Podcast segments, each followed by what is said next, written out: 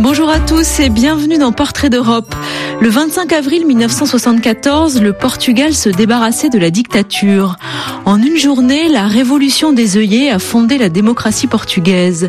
Que reste-t-il dans les mémoires de ce moment unique en Europe? Comment l'histoire s'est-elle transformée en mythe? Comment raviver une parole oubliée dans un Portugal rongé par la crise et l'affairisme? Lydia Georges est née en Algarve dans une famille de paysans. Elle a été étudiante sous la chape de plomb salazariste et a connu les terribles guerres coloniales au Mozambique et en Angola. Romancière avant tout, c'est la fiction qu'elle a choisie pour raconter la légende de la révolution portugaise et confronter la parole des acteurs de l'époque au regard de la jeune génération.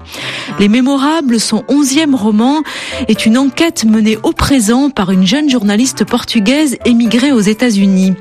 Comme souvent dans ses livres, Lydia George parle du passage du temps et mêle l'intime à la grande histoire, la chambre et la rue. Comment faire dialoguer le Portugal d'hier et d'aujourd'hui Portrait d'Europe, Lydia George. La réalisation est signée Cécile Bonissi. Bonjour Lydia George. Bonjour Sophie. Écrivez-vous contre le silence? Bien sûr, bien sûr, j'écris contre un certain type de silence, parce qu'il y a un autre silence qui est hum, fertile. J'écris contre ce silence qui cache les paroles qui sont nécessaires euh, d'écouter. Alors, euh, ce livre, c'est exactement contre un mythe négatif qu'on a bâti au long de ces décennies contre la révolution portugaise. Et pourtant, ce moment a été un moment absolument lumineux pour euh, le Portugal, mais aussi pour l'Europe. Et les jeunes pour qui j'ai écrit ce livre, je crois qu'ils euh, doivent savoir ça et être fiers de ça et plonger, si possible, dans la complexité des sentiments des gens qui ont vécu à cette époque-là, qui ont été les protagonistes, mais au même temps ont été affectés par euh, le passage du temps et qui, pendant la démocratie, ont parfois laissé tomber les bras devant les affaires, devant des promesses euh, de fausses, de certaines mythologies euh, du présent, et ils n'ont pas parlé à haute voix comme ils devraient faire. Alors, euh, dans ce sens, c'est vrai que j'ai écrit ce livre contre un silence, essayant de trouver les paroles nécessaires pour aider à créer une mythologie positive, juste et nécessaire pour prolonger ce moment que la mémoire euh, est en train d'effacer. Alors je voudrais qu'on écoute précisément un, écho de cette révolution des œillets. Euh, écoutez ce que disait la radio française le 25 avril 1974. Ce matin, la situation est calme à Lisbonne. Le général Antonio de Spinola qui avait souhaité que ce prononciamiento se fasse au départ sans lui, euh, a été nommé officiellement président de la junte, nationale. Autour de lui, les premiers noms qui apparaissent sont ceux du général Costa Gomez, ancien commandant en chef et chef d'état-major. Seul autour du quartier général de la police politique, c'est-à-dire de la DGS, on voyait euh, des forces euh, de la police militaire. À l'instant, à midi moins 10, une foule nombreuse est réunie autour de cet immeuble situé dans le quartier haut de la ville et elle exige euh, la reddition des membres de la police politique qui y sont enfermés. On pense qu'il pourrait y avoir un assaut de cette espèce de caserne dans les heures qui viennent. Réaction, Lydia Georges? Euh, C'est un journaliste très intelligent qui a compris sur le moment ce qui était en train de se passer. Parce que c'est vrai que même les Portugais, ils pensaient que Spinola était l'homme idéal. Mais voilà que ce journaliste, dont je ne connais pas le nom, exactement au moment précis, a compris. C'est le premier à fermer la porte à la grande espoir. Euh, ça a déclenché beaucoup de problèmes parce qu'il était quelqu'un qui voulait continuer l'état des choses anciennes, au contraire que les, la, la population pensait. C'est très bien interprété, vraiment. Euh, je le disais tout à l'heure, euh, Lydia Georges, euh, ça a été un, événement sans précédent en Europe. Pour la première fois, un peuple se débarrassait d'une manière pacifique de son dictateur. Est-ce que l'Europe aujourd'hui ne se souvient pas suffisamment de, ce qui s'est passé en 1974 et, et, on pourrait rapprocher cette situation avec la situation de la Grèce, qui s'est débarrassée du régime des colonels la même année, et on pourrait faire un parallèle entre ce qui se passe en Grèce et ce qui se passe au Portugal et le fait que ces deux pays sont peut-être un peu euh, mal aimé, marginalisé par l'Europe aujourd'hui? L'Europe euh, oublie ce qui s'est passé parce qu'oublie aussi ce qui s'est passé à chaque pays. D'ailleurs, il y a une espèce d'amnésie euh, du passé parfois pour toute l'Europe. Je crois qu'aujourd'hui, il y a une injustice envers les pays du Sud. C'est plutôt quelque chose de plus élargi que le Portugal et que la Grèce c'est quelque chose qui va contre les pays du Sud. Et euh, il faut, je crois, à ce moment, avoir bien les yeux ouverts parce que ce que nous sommes en train de vivre dépasse l'Europe. Il y a un pouvoir qui est un pouvoir, est une abstraction et une abstraction financière que nous écrase un peu à tous. Mais euh, je crois que cela n'a pas encore touché le cœur de la France, par exemple. La crise est égale, pourtant c'est une question de pourcentage. Le pourcentage pour le Portugal, je crois qu'il a touché le péril, c'est que nous sommes dans l'avant-dernier moment du vampirisme financier. Et la Grèce est exactement au dernier soupir de ce moment. C'est une question de rythme. Mais c'est la même situation.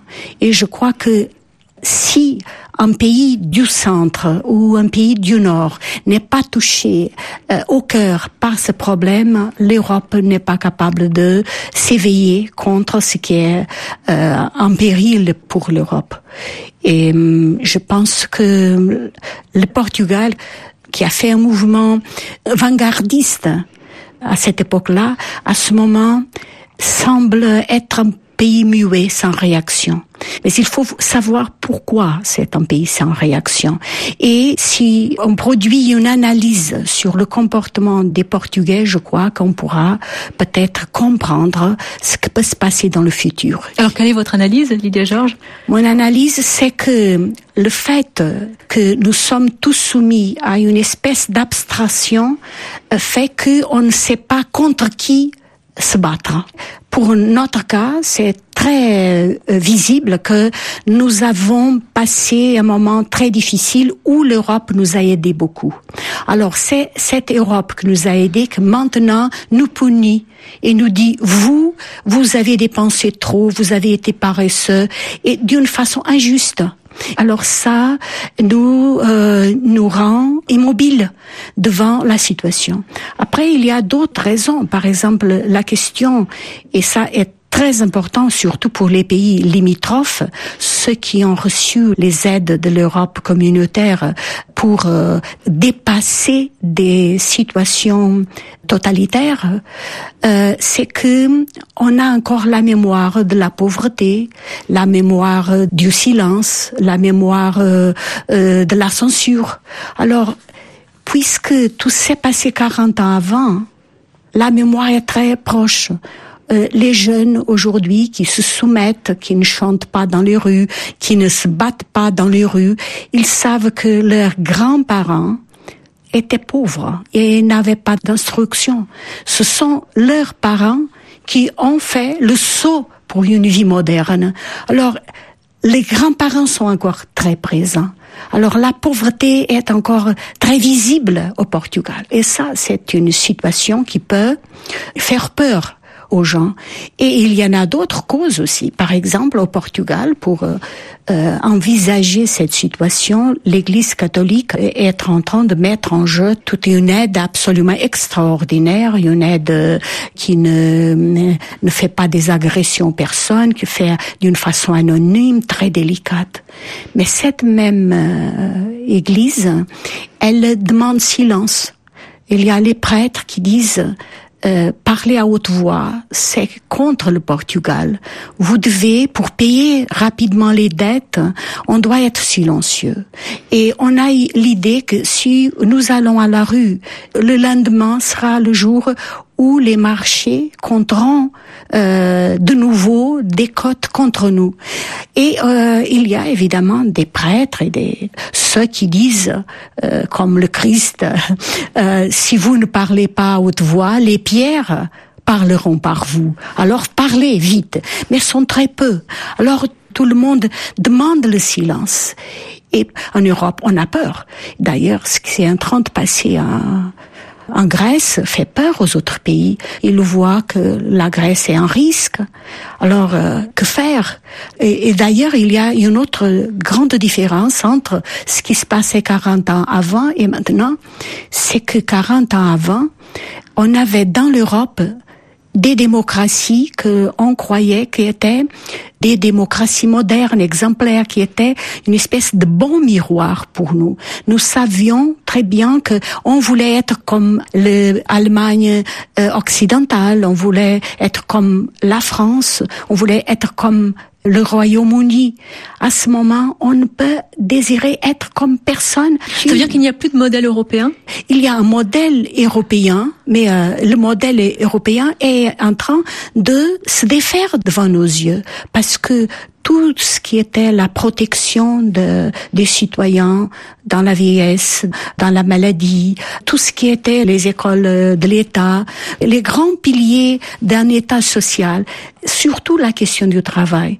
Jusqu'à présent, l'Europe était le seul continent qui avait un modèle très fort de protection de la valeur du travail. Et à ce moment-là, on est en train de renverser le modèle. Le modèle commence à être le modèle oriental, le modèle des sociétés les plus fragiles, au nom d'une espèce de justice économique qui est exactement au contraire. Alors, que faire quand on voit que c'est le modèle européen qui est en train de se transfigurer? Que faire? Où il y a à ce moment un modèle de pays ou un modèle de gouvernement pour euh, faire une euh, révolution, faire euh, un changement. Je parle pas d'une révolution évidemment, mais d'un changement fort à ce moment-là. Il n'y a pas ce type de modèle. Portrait d'Europe, Lydia Georges, on fait une pause avec la chanson de Zeka Afonso, Grandela Villa Morena, qui commence avec des bruits de bottes. Grandola Vila Morena, terra da fraternidade. O povo é quem mais ordena dentro de ti a cidade. Dentro de ti a cidade.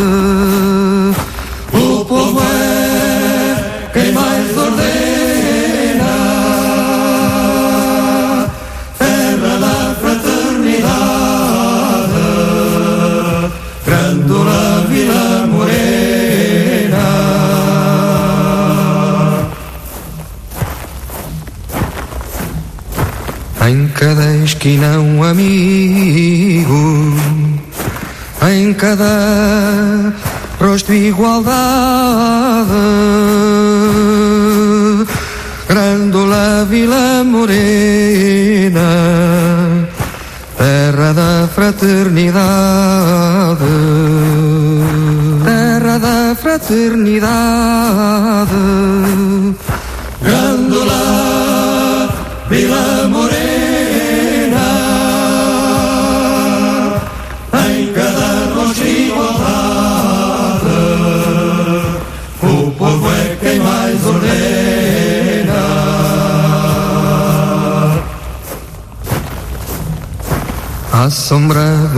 Azinheira que já não sabia a idade. Jurei ter por companheira Grandola a tua vontade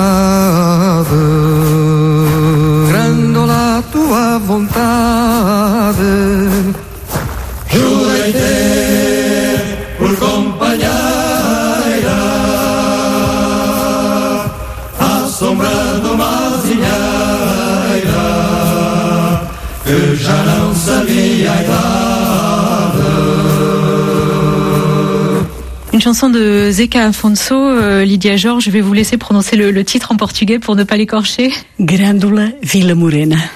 Quelle est l'importance de cette chanson Qu'a-t-elle signifié lors de la Révolution des œillets? Elle a passé à minuit 20 minutes et c'était le signal pour que toutes les troupes au Portugal sortent à la rue. Ça a été un moment absolument inoubliable. Euh, je connais bien les gens qui ont mis cette chanson en air dans une euh, radio Renascença. Et ça a été un moment incroyable parce que hum, quand ils euh, ont terminé de passer ça, c'était le signal et ils n'avaient pas compris qu'il hum, y avait une réponse positive. Alors, jusqu'à l'aube, ils ne savaient pas que les soldats étaient en marche et ils pensaient qu'ils étaient allés être arrêtés. Ils pensaient qu'ils avaient échoué.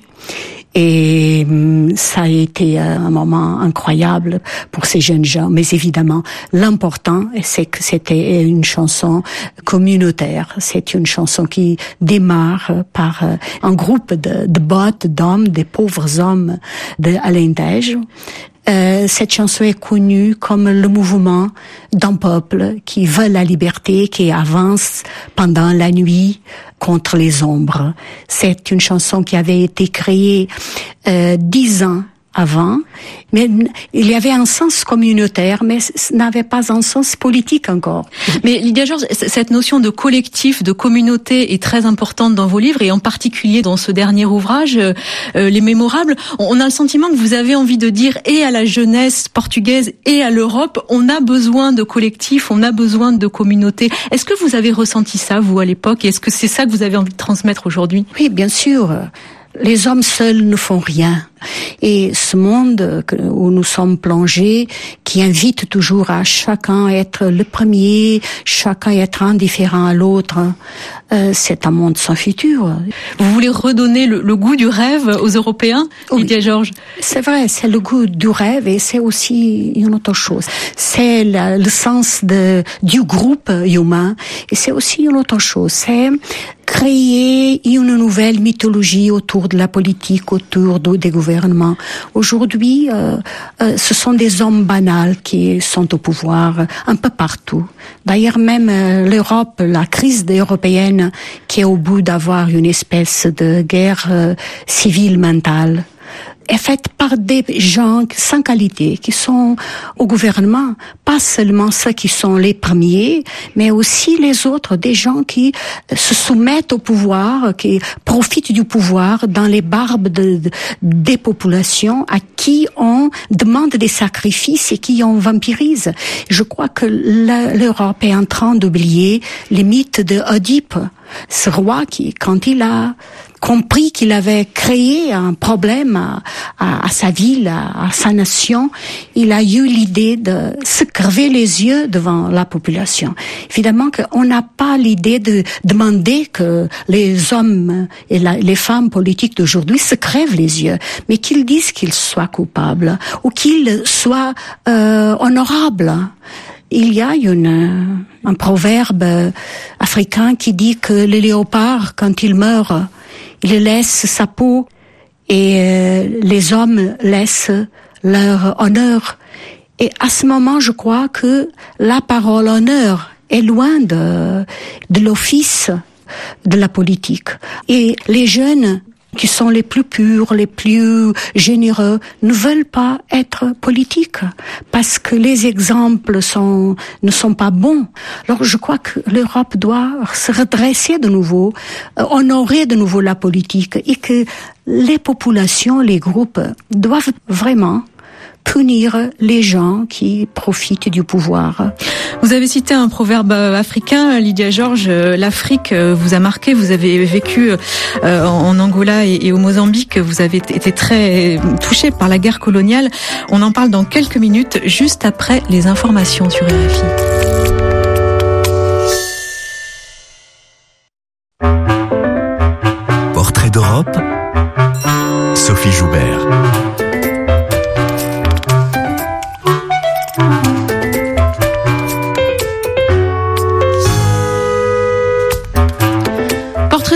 Avec la romancière portugaise Lydia Georges qui publie Les Mémorables aux éditions Métellier, un somptueux hommage à la révolution des œillets. Les capitaines d'avril qui ont fait tomber la dictature salazariste en 1974 protestaient contre les guerres coloniales en Angola et au Mozambique. Lydia Georges, vous avez vécu dans ces pays avec votre premier mari qui était militaire. Écoutez cette archive de juin 1975, l'indépendance du Mozambique.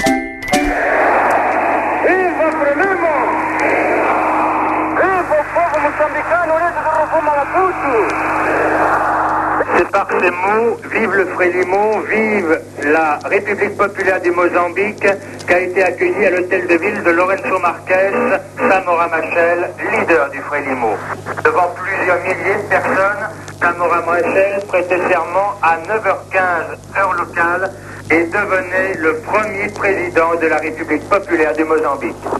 Moi, Samora Machel, jure devant les combattants, les militants du Frélimo, devant tous ceux qui ont contribué à la promotion et la consolidation de la révolution, devant le peuple mozambicain, de respecter la Constitution entrée en vigueur le 25 juin 1975. Cérémonies de l'indépendance du Mozambique se poursuivront tout au long de la semaine. Cet après-midi, le premier président de la République populaire du Mozambique posera la première pierre d'un monument aux héros de l'indépendance, puis assistera à un défilé de troupes et d'organisations populaires à Lorenzo Marquez. Quel souvenir euh, gardez-vous de, de, votre vie euh, en Afrique, Lydia Georges? Cette guerre coloniale et les relations euh, du Portugal avec l'Afrique ont été extrêmement importantes. Oui, j'avais terminé mes, mes études universitaires à cette époque-là. Et en arrivant à Angola et après à Mozambique, j'ai eu l'idée qu'on était en train de vivre le dernier moment de, de la colonisation européenne sur Afrique parce que vraiment, nous avons été, le, Portugal a été le premier pays qui a connu l'Afrique, qui a fait la, la circonnavigation d'Afrique. Et on y était pendant cinq siècles. Et c'est vrai qu'après la euh, Seconde Guerre mondiale, l'idéal politique pour tout le monde, c'était que les pays colonisés euh, soient indépendants. Mais Portugal ne voulait pas. D'ailleurs, la France aussi était aussi engagée à un problème euh, au nord d'Afrique, mais nous, pour nous, la situation était bien différente puisque l'Afrique, c'était en Afrique qu'on avait le grand empire du Portugal. Et c'était très difficile de laisser cet empire parce que euh, nous étions séparés de l'Europe nous avions cette idée que notre petitesse en tant que territoire et pouvoir était compensée par la grandeur des possessions euh, coloniales. Alors c'était très difficile et je crois que même ce n'était pas seulement Salazar qui avait le problème, ce problème, et qui voulait continuer. C'était le peuple même, le peuple qui était ignorant, qui ne savait pas, euh, parfois, qui ne savait pas de, de des rapports de l'histoire, pensait que le, la seule solution pour le Portugal était de continuer les colonies, de continuer cet état de choses. Ce qui s'est passé, c'est qu'en y allant avec euh, mon mari à l'époque, j'ai compris parce que plusieurs euh, militaires le comprenaient aussi qu'on était en train de fermer la porte à ces cinq siècles et que c'était une guerre complètement perdue. Que chaque fois qu'on perdait un homme, euh, les choses seraient pires pour le futur. Alors il y avait la, le besoin de aller rapidement vers la fin. Et ce sentiment de que on était contre l'histoire déjà, que l'avenir n'était pas là, qu'il fallait une autre chose, ça m'a pris bien au cœur. J'avais beaucoup d'amis qui étaient exilés exactement parce qu'ils ne voulaient pas faire cette guerre. Alors je crois que euh, les gens de ma génération nous avons bien compris le mouvement ondulatoire de l'histoire. Nous avons compris que c'était le moment de fermer une porte et nous étions la dernière porte de l'Europe que fermait ce type de colonisation. Aujourd'hui, la colonisation continue, mais ce n'est pas la même et n'est pas faite en général par les Européens. C'est fait par d'autres endroits du monde. Mais justement, à la lumière de cette histoire, Lydia Georges, comment voyez-vous aujourd'hui la tragique question des, des migrants en Europe? Bon, je vois que c'est très difficile de parler de solution parce que ce n'est pas une surprise. On a vu de très loin, il y a eu même des fictions qui prévoyaient ce qui irait se passer. Et toutes ces fictions regardaient dans une direction qu'il fallait euh, donner euh, le progrès aux gens le progrès et le support des gens qui voulaient le bien des peuples et pas des, ce type de souverain à l'ancienne qui écrase les peuples. Alors, je crois qu'il y a une faillite grave de la politique extérieure de l'Europe, puisque l'Europe n'a pas une voix, l'Europe a des voix qui sont des voix nationalistes selon chaque nation, selon chaque pays. Il y a des rapports, des affaires directes avec ceux qui donnent le plus pour les divers pays de l'Europe. Alors, ce qui se passe, c'est qu'il y a une espèce de d'affaires au contraire ce que l'on devrait faire, au lieu de protéger ceux qui sont là, ceux qui sont modérés, ceux qui veulent le bien du peuple, de donner de l'argent à ceux qui peuvent supporter un bon progrès pour le peuple, l'éducation, tout ça, sur les pays, au contraire, on est en train de démêler les États, de produire une espèce de convulsion. Et alors, qu'est-ce qu'on peut espérer? Les gens ne supportent pas les gens, les gens viennent où il y a des biens, où il y a de la santé, où il y a quand même une protection. Alors, si vous me demandez qu'est-ce qu'il faut faire, il faut que l'Europe ait, c'est bien clair, une coopération et une coopération juste entre les pays. Ce que l'on voit entre les pays de l'Europe, c'est honteux c'est l'indifférence des uns contre les autres. Et les gouvernements ne font pas une euh, pédagogie pour leur euh, peuple. Au contraire, on devrait dire qu'il faut accepter ceux qui sont déjà sur notre territoire, les partager, mais en même temps, c'est dans les territoires d'où viennent, d'où ces gens sont en train de venir. C'est les protéger, les aider à trouver des gouvernements décents.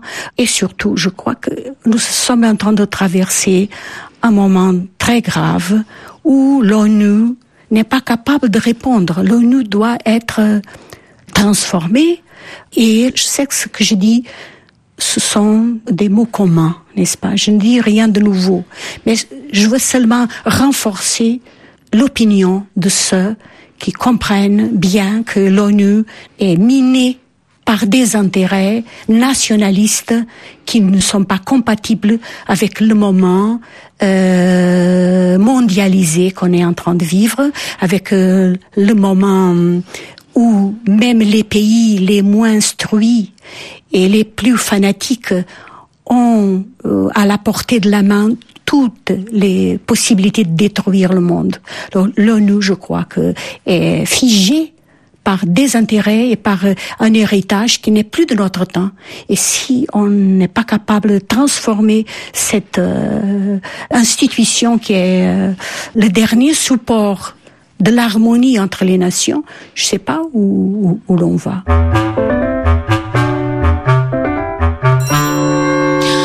Lydia Georges, dans cette émission, euh, de, de dessiner un, un, portrait euh, d'une Europe de la culture. Je voudrais qu'on revienne euh, à votre enfance et à la manière dont vous avez découvert les livres. C'était, je crois, grâce à une boîte laissée par un arrière-grand-père que votre arrière-grand-mère avait jetée dans les flammes et cette boîte a été sauvée des flammes et c'est comme ça que vous avez découvert la lecture. C'est vrai, c'est vrai, c'est vrai, parce que à la fin des années 50, début des années 60, euh, c'est vrai que tout ce que j'avais pour m'amuser, c'était les livres de mes grands, de mes ma grand-mère qui avait reçu exactement cette boîte de, de livres de son père.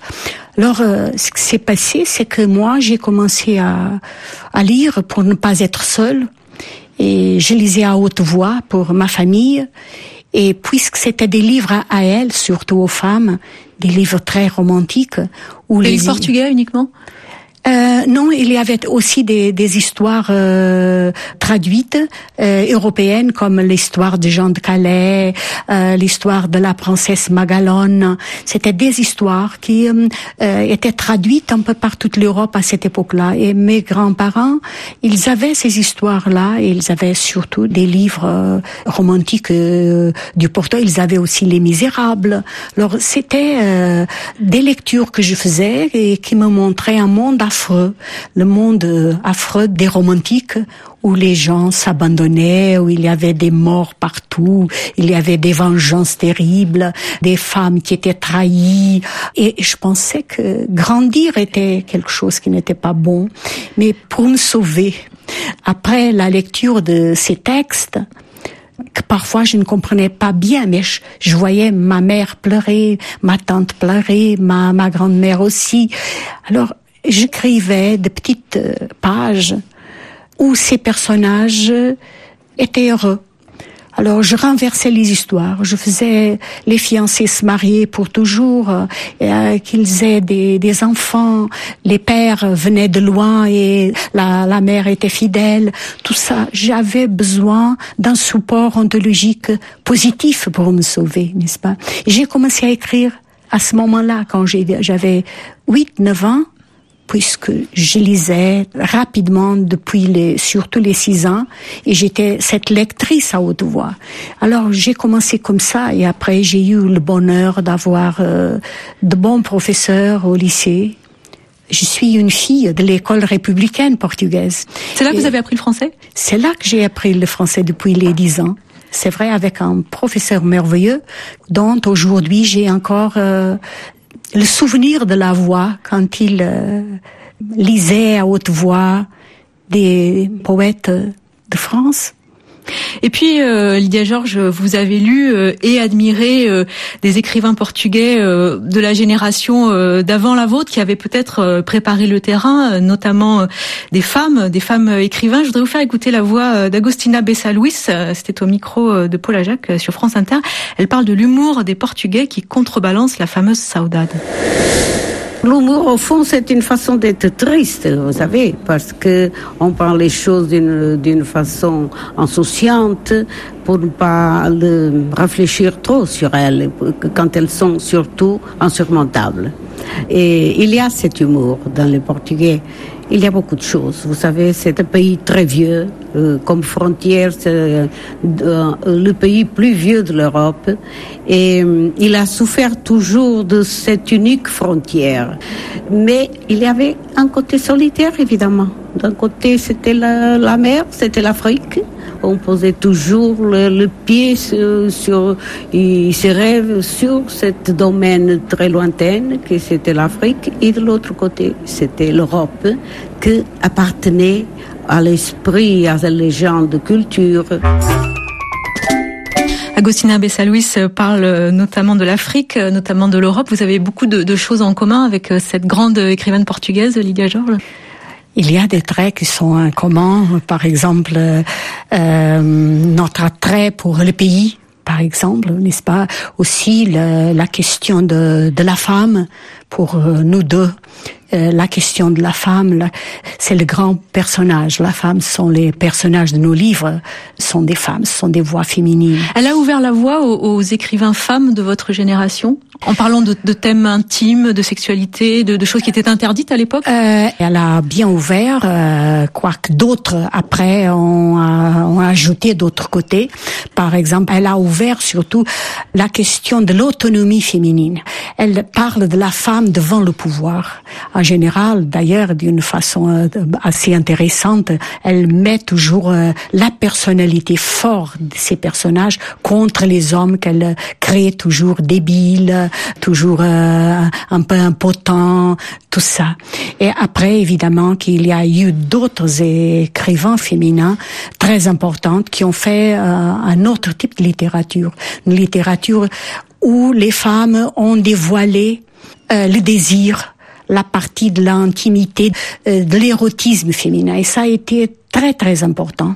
Aussi, c'est euh, aux années 60 et aux années 70, tout un groupe de femmes qui ont ajouté à la voix de Agustine Besseluige une autre voix d'intimité et d'agressivité du langage qui a libéré la littérature pour euh, la question de la sensualité.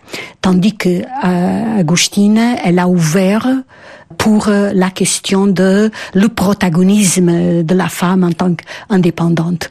Mais il faut dire que précisément aux années 80, euh, 90, il y avait trois femmes, dont euh, celle dont je suis en train de parler, les trois Marias, c'est comme elles sont connues, qui ont créé un livre qui s'appelle Les nouvelles lettres portugaises, qui sont connues par tout le monde et qui ont eu une comment dire, ont joué un rôle très important pour l'Europe et même aux États-Unis, elles étaient bien lues, très bien lues, et aujourd'hui, elles continuent à être une espèce de symbole de la voix libre des femmes euh, et du protagonisme personnel euh, des femmes.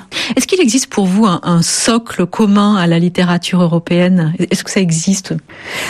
Ça existera tandis que la géographie continue à être la géographie, que l'Europe a des légendes, que l'Europe a des nations et a des pays qui ont une histoire propre.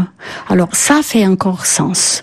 La littérature est un système impur.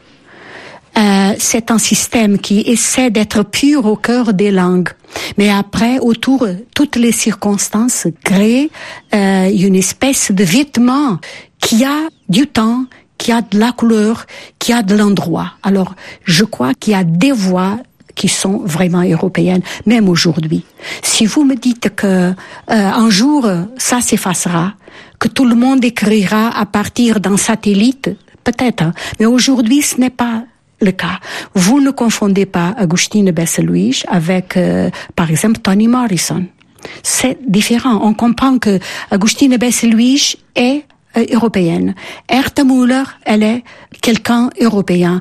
Lydie Salver, elle est européenne, elle est française, mais euh, Alice Munro, on comprend très bien qu'elle transporte une autre histoire. Alors, c'est impossible de confondre Roberto Bologna, par exemple, avec Saramago.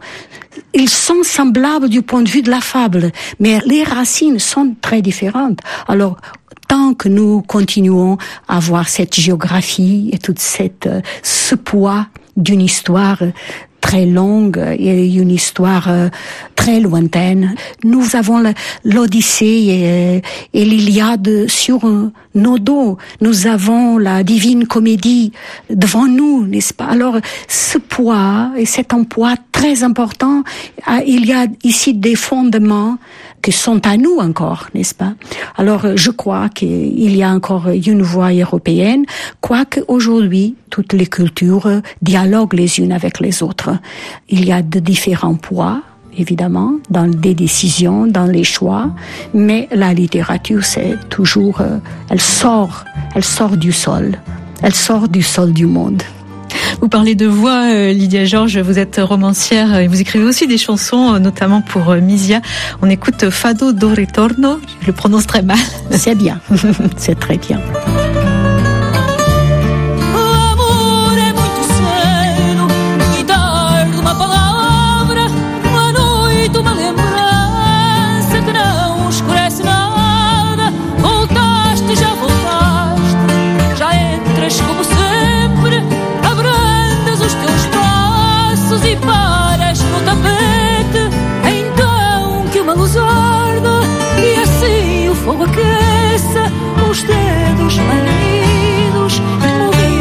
pela força, então que uma luz arde e assim o fogo aqueça, os dedos bem unidos, movidos pela força.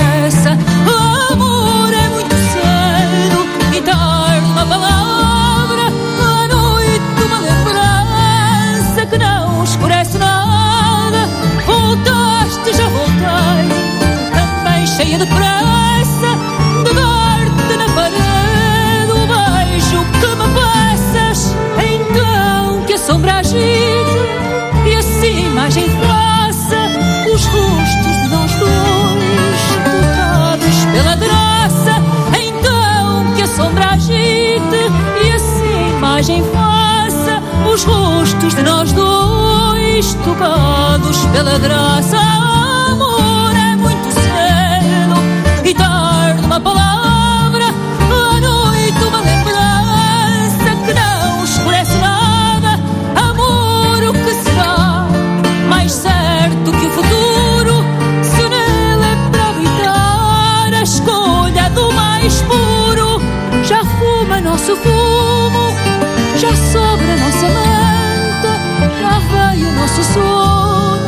fechar-nos a garganta, então que os cílios olhem e assim a casa seja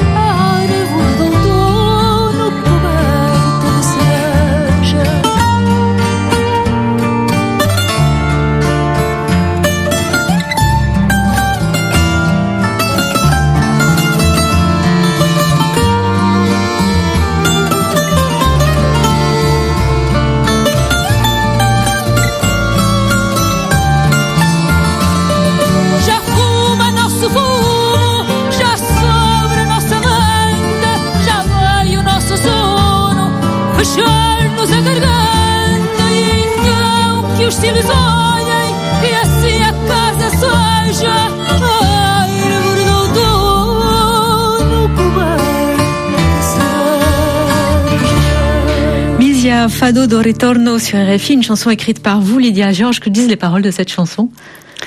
Ah, c'est une chanson d'amour. C'est un, couple qui fait la paix après la guerre. Et elle attend cet homme qui vient, n'est-ce pas? Et elle dit que ainsi que la maison soit l'arbre de l'automne couvert par euh, euh, les fruits des cerises. Et alors elle euh, raconte euh, cette attente. Elle raconte les pas de l'homme qui entre et comme elle est préparée pour euh, pour le recevoir. Vous me disiez, euh, Lydia Georges, que, que cette chanson était interprétée par, euh, également par la française euh, Agnès Jaoui, preuve que les œuvres circulent en Europe. Justement, comment voyez-vous la circulation des œuvres portugaises, des livres, mais peut-être aussi des chansons, peut-être aussi des spectacles à, à l'échelle de l'Europe? Est-ce que ça se passe plutôt bien? Ça commence à se passer bien. Je crois que à ce moment, malgré toutes les difficultés, surtout pour le cinéma, parce que c'est une industrie très très chère, mais euh, c'est vrai que on commence à être très diffusé, et très respecté euh, à travers toute l'Europe. Je crois que il y a des aujourd'hui des réalisateurs euh, portugais, surtout maintenant les jeunes, qui sont les héritiers de Manuel d'Oliveira, qui sont très très respectés. D'ailleurs, c'est un cinéma très littéraire. C'est un cinéma qui offre un regard euh, qui a besoin des spectateurs euh, pas communs. Euh, Ce sont des metteurs en scène très exigeants de la part du public, sont très littéraires. Au niveau du théâtre, euh, il y a des groupes qui font euh, des partenariats internationaux qui font que euh, les compagnies théâtrales voyagent à travers l'Europe. Quelle est votre identité, euh, Lydia Georges? Est-ce que vous vous sentez européenne? Je n'ai pas besoin de me sentir européenne. Je suis européenne. Je me sens européenne hors de l'Europe. Quand je voyage euh, au-delà de l'Europe, euh, par d'autres continents, je comprends qu'il y a une façon de voir, de d'être qui est à nous. Ici dedans, je me sens une portugaise de l'Europe. Ça veut dire, j'ai toujours eu l'idée que le Portugal est une partie de l'Europe. Je n'ai pas bien l'idée qui est très renforcée par euh, plusieurs euh, Portugais que nous sommes euh, au bord de la mer et que nous sommes dans la pointe extrême, très loin des points de décision. Si ça existe, évidemment, euh, ça existe parce que nous sommes plus loin du centre des décisions et parce que nous sommes fragiles économiquement. Mais pourtant, du point de vue culturel et du point de- des échanges euh, humains, je me sens très eu- européenne. Je sens que les Portugais sont partout. Il faut vous dire que depuis quelques jours que je suis ici en France, un peu partout, je trouve des, des Portugais. Et pour la première fois, il y a des jeunes qui viennent et qui me disent à haute voix, je suis euh, fils d'émigrants du Portugal. En général, ils disaient ça, mais après, parlaient un peu, un peu en cachette. À ce moment, ils sont fiers d'être émigrants. d'être euh, enfant des migrants. Ça veut dire quelque chose. Ça veut dire qu'on est fier de la provenance et du point de vue culturel, nous résistons au changement d'une façon différente. Et par exemple, dans le point de vue de la littérature, quand tout le monde est complètement influencé par la façon d'écrire très euh, rapide et très hum, fonctionnelle du récit euh, anglo-saxon, je crois que Italie, Espagne, et surtout le Portugal, on a gardé notre façon d'écrire, qui est un peu, on dit baroque, je dirais plutôt euh, liturgique. À cause de ça, on, on, se répète, on est théâtral, opératique, n'est-ce pas? Et parfois, il y a d'autres cultures qui disent, mais les Portugais ne savent pas faire des récits, parce qu'ils utilisent beaucoup d'outils, ils euh, écrivent avec différentes couches, mais exactement ça, je crois. C'est une personnalité que aujourd'hui, je comprends que les lecteurs exigeants comprennent que nous sommes en train de faire face à une simplification qui est appauvrissante. Merci beaucoup Lydia Georges. Portrait d'Europe, c'est fini pour aujourd'hui. On se retrouve la semaine prochaine. Les Mémorables et tous les autres romans de Lydia Georges sont édités en France aux éditions Anne-Marie Métellier. Merci à Cécile Bonissi pour la réalisation et à Gwen Michel pour les archives de l'INA.